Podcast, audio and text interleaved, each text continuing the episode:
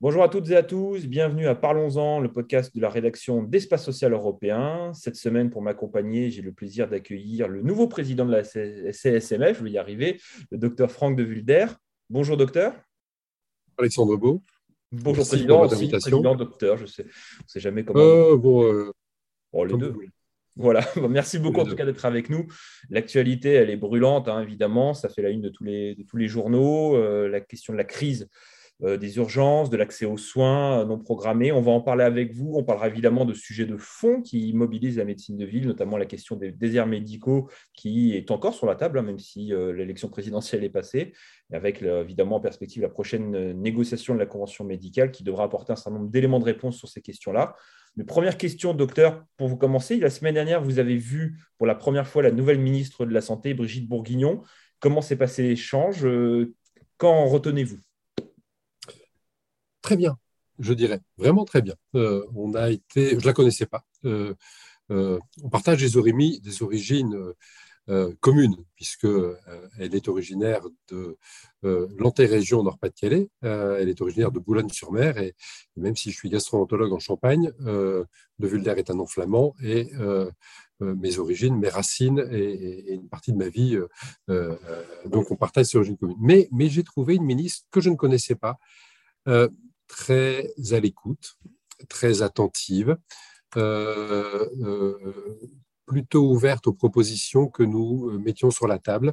Donc ce premier temps d'échange a été empreint de respect, d'écoute et de la volonté que j'ai perçue dans les propos de Brigitte Bourguignon et dans l'écoute qu'elle a eue des propositions que je portais au nom de la CSMF, d'une efficacité. C'est-à-dire, euh, euh, je ne veux pas être la ministre qui, à nouveau, fasse une nouvelle loi de santé qui portera mon nom. je veux que nous trouvions une solution efficace aux problématiques actuelles et à venir. Oui, je crois qu'en plus, elle avait beaucoup insisté lors de son discours d'intronisation sur le fait qu'elle a été, et qu'elle est toujours, entre guillemets, une élue du local, une élue du terrain, qui voulait que les réponses viennent du terrain plus qu'entre guillemets des, ministères. Je crois que c'est un peu ça son, son ordre d'idée. Tout à fait, tout à fait. On voit bien qu'il n'y a pas une réponse unique, d'ailleurs on le sait tous. Après, avec une organisation euh, euh, nationale, parce qu'évidemment, euh, patron de la CCF que je suis, si, si, derrière les réponses de terrain, on imagine partir vers les objectifs régionaux de dépenses d'assurance maladie et des organisations territoriales différentes, dans, je ne pense pas que ce soit la solution. En revanche, les solutions sont des bassins de population et laisser et donner les moyens aux acteurs de terrain, donner les moyens entre autres aux médecins, mais en lien avec les usagers, les élus, euh, euh, les, libéraux et les hospitaliers, les médecins et les autres professionnels de santé sur euh, des territoires, et ben donnons dans un. Je défends, depuis que j'ai pris la présidence de la SSMF, finalement, si je devais caractériser la politique que je mets sur la table, elle se résumerait en deux mots droits et devoirs.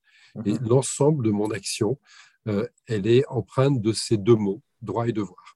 Eh ben, euh, je pense qu'elle trouve une réponse plus euh, naturelle euh, auprès du terrain, c'est-à-dire des bassins de population. Oui. On parle du terrain justement. Là, actuellement, forcément, il y a la crise des urgences. vous me direz, quand est-ce que les urgences n'ont pas été en crise? C'est une. C'est cyclique. Alors il y avait, je me rappelle, il y a. C'est le monde d'avant, comme on dit. C'était en 2019. Il y avait déjà eu euh, un épisode de crise euh, aiguë en novembre 2019 qui avait débouché sur euh, la mission portée par le professeur Carly et Thomas Meunier à l'époque, qui avait formulé des propositions. on va revenir un peu dans le détail après. il y a eu le Ségur de la santé, Qu'est-ce qui fait qu'en juin 2022, la situation, on a l'impression qu'on tourne en rond et c'est toujours les mêmes problématiques Qu'est-ce, selon vous, votre diagnostic sur cette situation? Bah, Parce que euh, je pense qu'on n'a jamais pris à bras le corps la nécessaire évolution de notre système de santé. Je pense vraiment, quand je vous parlais de droits et devoirs, que finalement, ça revient, euh, vous vous souvenez comme moi, euh, de la tribune récemment publiée dans les échos, co-signée par Nicolas Bouzou et par Cédric Arcos. Cédric Arcos, dont on euh, qu'il était euh, le conseiller santé euh, de d'Elisabeth Borne, de la Première ministre.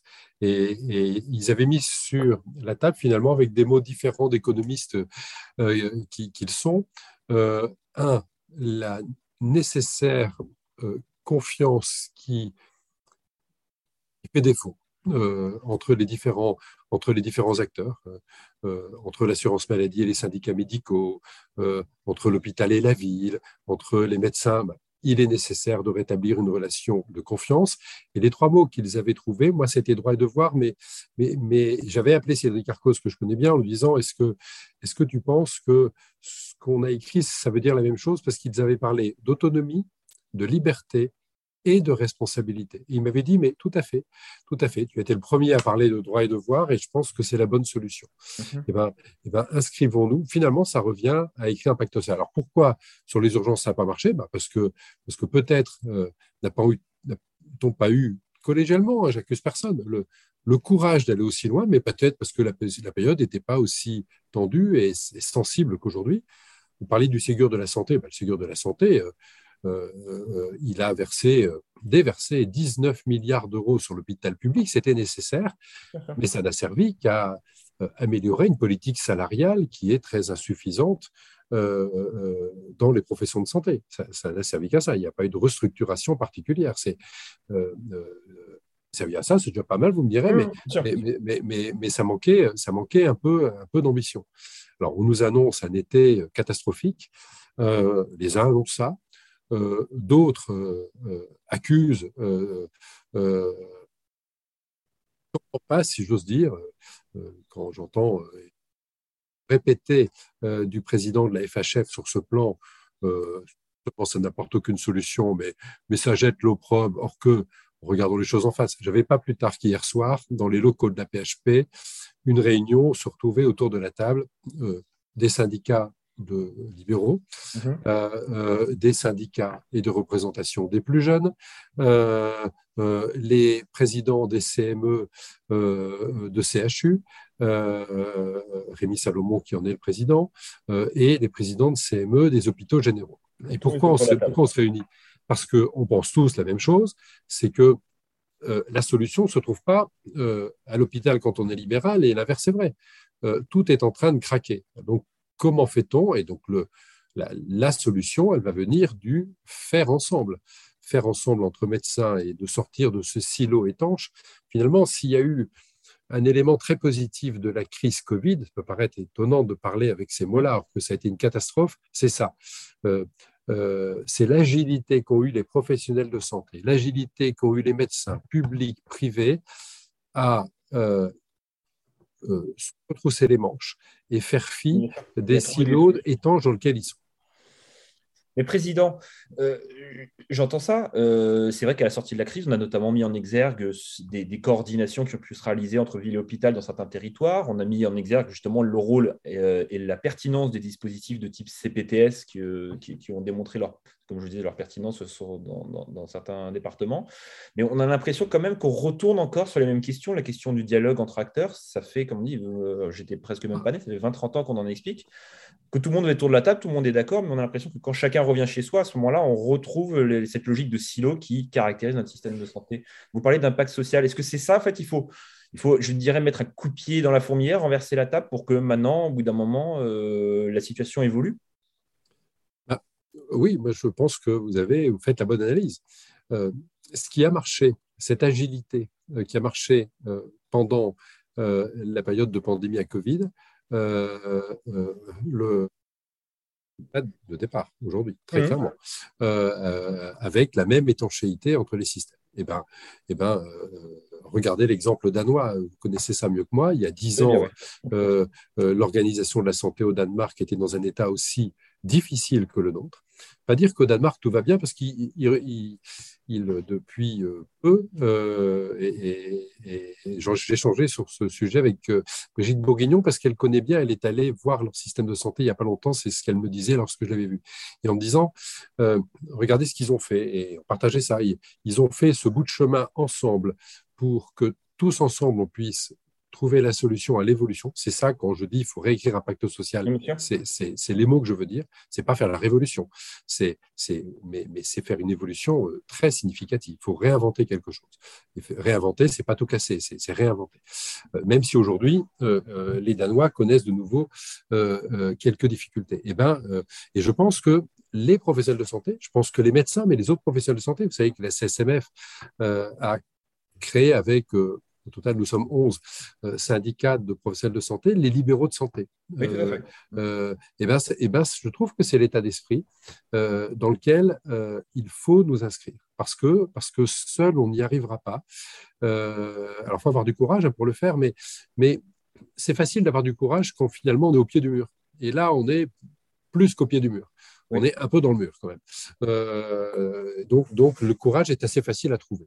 D'un point de vue pratico-pratique, le gouvernement a mis en place une, mission flash qui doit rendre ses conclusions dans les semaines qui viennent, hein, euh, pilotée par, le, par M. Barham, euh, qui était porte-parole santé d'Emmanuel Macron pendant la campagne présidentielle. Attendez-vous quelque chose de nouveau où, on va remettre en avant ce qui avait pu être fait? Je vous parlais de la mission Carly qui avait fait un travail euh, remarquable il y a trois ans. Est-ce qu'on va remettre le couvert en disant bah voilà, il suffit juste d'appliquer entre guillemets la feuille de route qui avait déjà été dessinée? Bah, il, y a, deux, il, y a, deux, soucis finalement. On a un souci d'urgence que sont les urgences et la situation des urgences pour l'été 2022. Et puis après, on a euh, euh, un autre souci. D'ailleurs, c'est une des préoccupations, un des trois sujets qu'a mis euh, le président de la République comme étant ces trois sujets, à côté de l'écologie, de l'inflation et donc du pouvoir d'achat. Il y a la santé, ce sont les trois sujets phares. Euh, tant mieux, euh, tant mieux, parce que la santé a rarement été un sujet phare et, donc je pense que c'est une occasion réelle de réinventer euh, les choses. concernant cette mission, en amont de cette mission et avant, me, dit-il, je n'ai aucune raison de, ne pas le croire, que François Braun soit nommé responsable de cette mission Flash, il a, à son initiative, nous avions une semaine avant participé, les syndicats médicaux et François Braun, à une euh, un zoom, comme aujourd'hui, de réflexion sur les propositions à faire. Euh, et partage un certain nombre de valeurs de propositions. Après, de vous à moi, j'ai, euh, moi je pense que mettre les différents partenaires autour de la table, c'est toujours un plus. je ferai deux critiques. la première, c'est que les syndicats médicaux libéraux et pourtant Dieu sait que c'est un élément très important de la réponse aux urgences, aux soins non programmés, euh, ont été exclus euh, de cette mission flash. Euh, première critique. La deuxième, c'est que même si finalement le cœur de l'émission Flash, ça va être d'aller sur le terrain, voir ce qui marche ou ce qui a marché, et ça, je trouve ça très ingénieux, on a vu, hein, vous avez vu comme moi, publié dans la presse que même si François Braun nous dit qu'il retiendrait une quinzaine de propositions, quand on s'était réunis entre les syndicats médicaux, on était à 5 ou 6 hein. euh, seulement. Euh, je pense que ce n'est pas la peine d'aller dans de trop nombreuses, mais on a vu qu'il y a plus de ces 160 propositions qui ont été faites. Et donc, attention, parce que à faire 160 propositions, finalement, on n'en fait aucune. Il n'y a, plus rien qui marche. Euh, analyse et mon analyse sur le caractère suraigu du problème des urgences, il y, a, y, a, des pistes je pense pas je pense pas à la, piste unique. Euh, je pense qu'il y a premièrement une piste d'information de la population. Euh, euh, et, qui, vous vous souvenez du message que portait l'assurance maladie il y a quelques années sur l'antibiothérapie avec ce message qui faisait choc, qui, est l'antibiotique, c'est pas automatique. C'est comme les urgences. voilà, et ben c'est comme les urgences. Mm. Les urgences, c'est pas automatique, surtout que on sait à 87% des urgences en France sont à l'hôpital public, 13% dans les établissements de santé privés. Euh, euh, on y est tous allés un jour dans notre vie euh, et on y a tous passé beaucoup de temps, ou souvent beaucoup de temps. Et, souvent, on ne garde pas un bon souvenir parce que d'abord, il y a le stress quand on y va, c'est qu'on a, qu'il y a un truc qui ne va pas, et, puis, on, y passe beaucoup de temps. on, a tous été comme usagers ou, comme acteurs, acteurs et médecins. Donc, un, je pense qu'il faut informer. Mais informer, ça ne veut pas dire euh, on vous demande de plus y aller. Euh, on vous dit euh, pour aller aux urgences, il faut réguler. Donc moi, je porte haut et fort la nécessaire régulation, même si je conçois que ça ne se fait pas non plus d'un claquement de doigts, parce qu'un médecin régulateur, c'est compliqué, ça se forme. et donc, il faut disposer de, des bras nécessaires. mais il faut réguler, réguler, réguler à outrance. Et, tout, et, tout réguler. Et justement, Président, il y a, un mécanisme qui est sorti, ça s'appelle le SAS. Ça fait, ça fait presque deux ans qu'il est en expérimentation, qui est supposé, évidemment, pas résoudre toutes les problématiques, mais en tout cas apporter plus de, de ah, souplesse de la régulation. Où, est-ce qu'on en est de ce dossier-là? On a l'impression qu'il est un peu mis de côté euh, en ce moment. Bah, il n'a pas, mis de côté, il pas été mis de côté. Ça a fait euh, l'avenant neuf. Alors, on va oui, dire, mais, mais, mais, mais, quand je discute de ça avec le directeur général de l'assurance maladie, Thomas Fato, il me dit mais, mais vous avez signé cet avenant neuf. Mais l'avenant neuf a fait que la partie consacrée au SAS, qui est un élément important de l'avenant neuf, ça fait pchit. Euh, pour reprendre une formule chère à un ancien président de la République. Euh, et pourquoi ça fait pchit? Euh, Ça fait pchit parce que dans les 22 territoires expérimentaux SAS, tous n'étaient pas en mode de fonctionnement. Qu'est-ce qui a marché? Ce qui a marché, c'est quand le binôme régulateur et effecteur au pluriel a, eu, moi je crois beaucoup, je vous disais droit et devoir, a eu un intérêt à agir. C'est-à-dire que les régulateurs avaient une rémunération donnée et les effecteurs une rémunération donnée. Aujourd'hui, le SAS dans, à la mode avenant neuf, euh, qu'est-ce qu'il nous dit? Il, est d'une complexité sans nom. Il dit aux médecins, d'abord il, il, exclut quasiment, ou la, la, portion plus que congrue, elle concerne les médecins spécialistes autres que la médecine générale, donc ils sont quasiment exclus de ce dispositif. Euh, euh, euh, et il dit à mes confrères spécialistes en médecine générale, il dit aux généralistes, ben voilà, déjà vous allez dégager, vous allez partager votre agenda, ou avec le public, ou avec le régulateur. la deuxième chose, vous allez libérer deux heures par semaine pour voir en plus vos, les patients que vous suivez d'habitude, mais, mais qui nécessitent. OK, de, vous à moi, c'est ce qu'on fait tous déjà. Après, se met en place le SAS. Le SAS consistant à voir les patients, mais qui n'ont pas de médecin ou les patients des autres, pas les vôtres.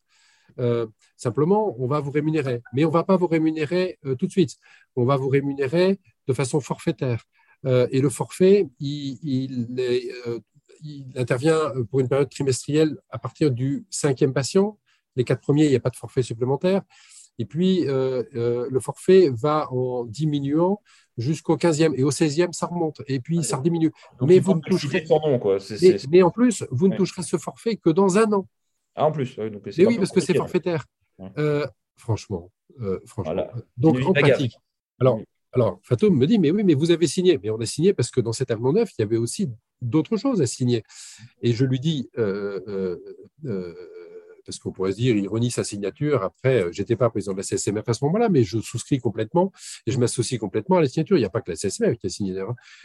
Euh, mais simplement, les médecins qui étaient dans les territoires expérimentaux et euh, qui, pour lesquels ça marchait, et eh ben, cet avenant neuf, et eh ben, ils se sont arrêtés ou ça a continué, mais quand, au travers des, ce qu'on appelle les FIR, les fonds d'intervention régionaux, ce qui vient des agences régionales de santé, et ben, l'agence régionale de santé, elle a comblé les choses pour que euh, euh, le...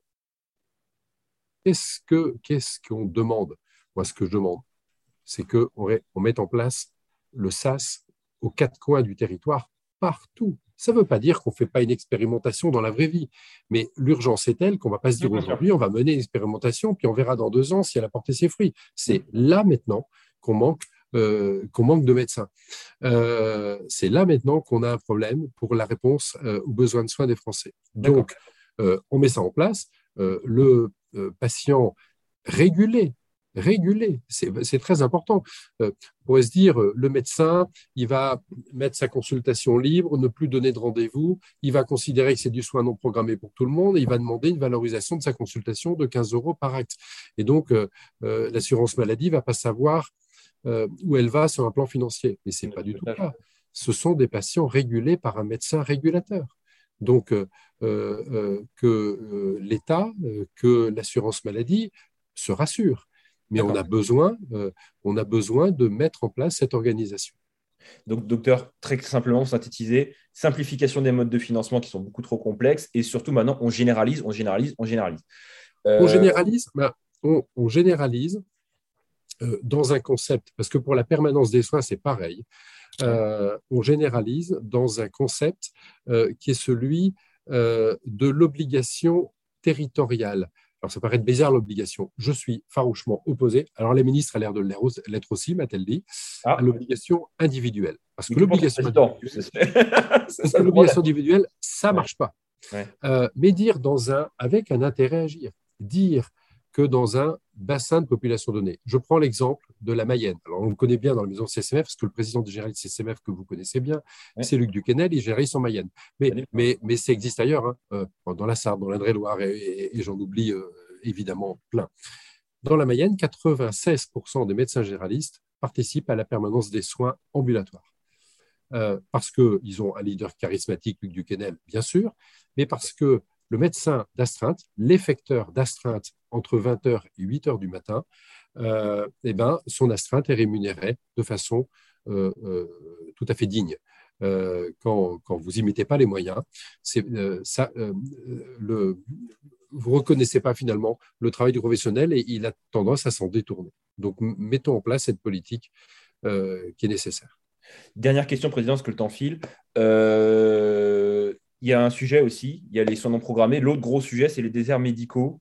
Euh, est-ce que vous avez déjà eu des échanges avec la ministre? Est-ce qu'elle a déjà élaboré des, pistes de réflexion sur lesquelles le gouvernement pourrait appuyer euh, dans les, dans les prochains mois? Parce qu'on sait qu'on va avoir une période très compliquée jusqu'à quasiment 2030. Donc, on a quasiment un septennat devant nous, entre guillemets, une zone un peu d'ombre un peu, un peu étendue. Qu'est-ce qu'on peut faire justement sur les terrains, les territoires où euh, la, partie médicale vient à manquer? Alors, on a échangé euh, avec la ministre là-dessus. Là aussi, en préambule, elle m'a dit combien elle était euh, pas attachée, pas favorable à, aux contraintes sur la liberté d'installation. C'est-à-dire qu'elle n'est absolument pas favorable à, la suppression de la liberté d'installation.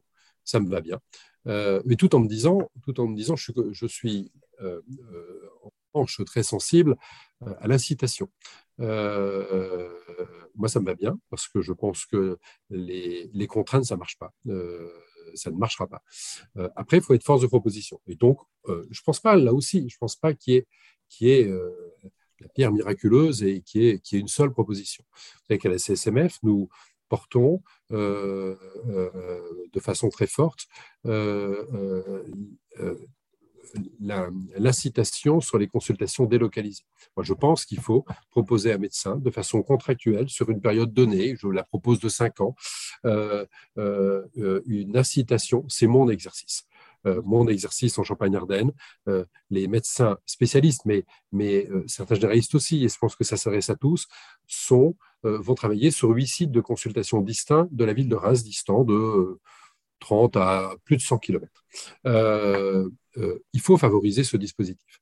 Euh, je ne pense pas qu'on réussisse à mettre des médecins dans des territoires où tout a disparu.